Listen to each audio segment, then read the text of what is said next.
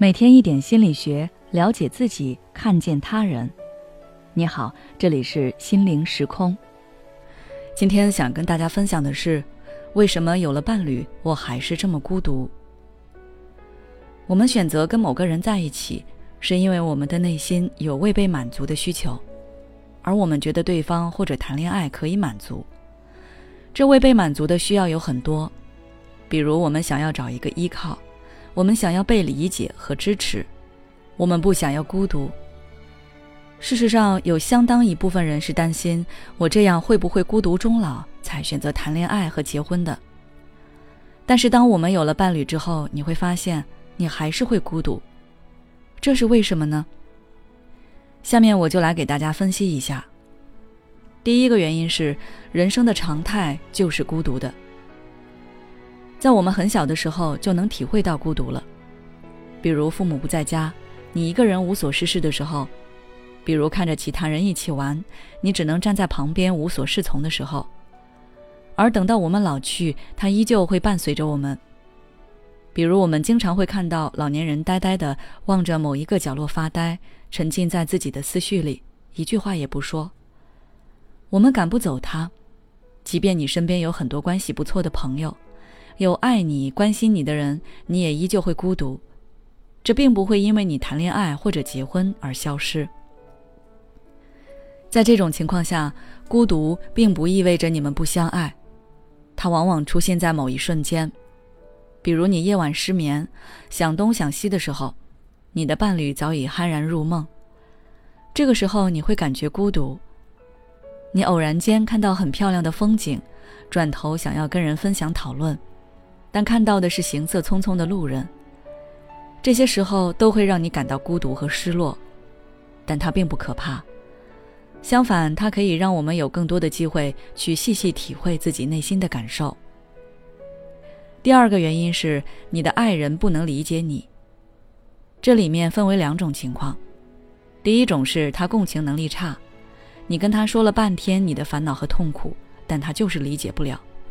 他没有办法换位思考，只会站在自己的角度思考问题。比如，你对你的原生家庭有心结，他却一个劲儿的劝你跟父母和好，要孝顺父母。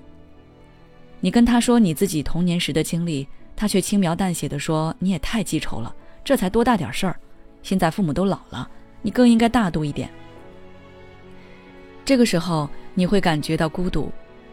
我的枕边人也不站在我这边，他也理解不了我。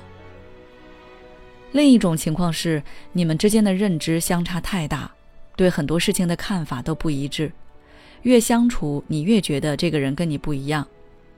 比如对待爱情的看法，对待孩子的教育态度，对待某个社会公共事件的评论，你发现对方的想法很浅薄，你跟他说了半天，他还是不明白。慢慢的，你就会觉得对方跟不上你的节奏和步调。有时候你想要跟对方进行深层次的探讨，但对方做不到，你就会觉得孤独。第二个原因是你的爱人不愿意理解你。他其实是有共情和换位思考的能力，但是他不愿意在你身上施展。他把自己的需求放在你的需求前面，根本不顾及你的感受。你就像是个工具人。那你当然也会感觉到孤独。比如你今天工作受挫了，特别想要寻求安慰，你也不需要对方做什么，就安静陪着你就行。对方也看出来了，但是他想要做自己的事情，比如打游戏、跟朋友出去玩等等，把你丢在一边。再比如你每天在家带孩子特别累，心里有很多话想跟对方聊。于是你早早把孩子哄睡，倒了两杯酒，但是对方说：“我累了，你也别喝了，明早你还要送孩子去上学。”这些时刻，你都能感觉到对方对你感受的强行忽视。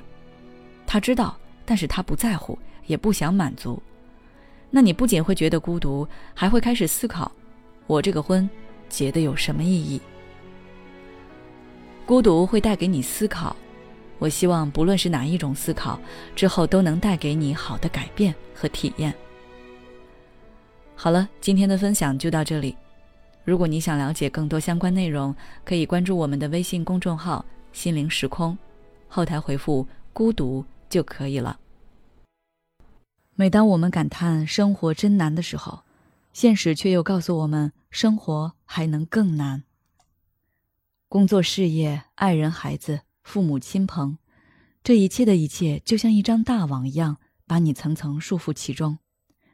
你经历了疲惫、辛苦、无奈，还有悲痛。如果你只是一个人默默承受，那你迟早会崩溃。心灵时空组建了专业的心理救援队，每位咨询师都拥有超过二十年以上的咨询经验。只要你需要，我们就在。微信关注“心灵时空”，后台回复“咨询”，就可以体验十五分钟心理清诊了。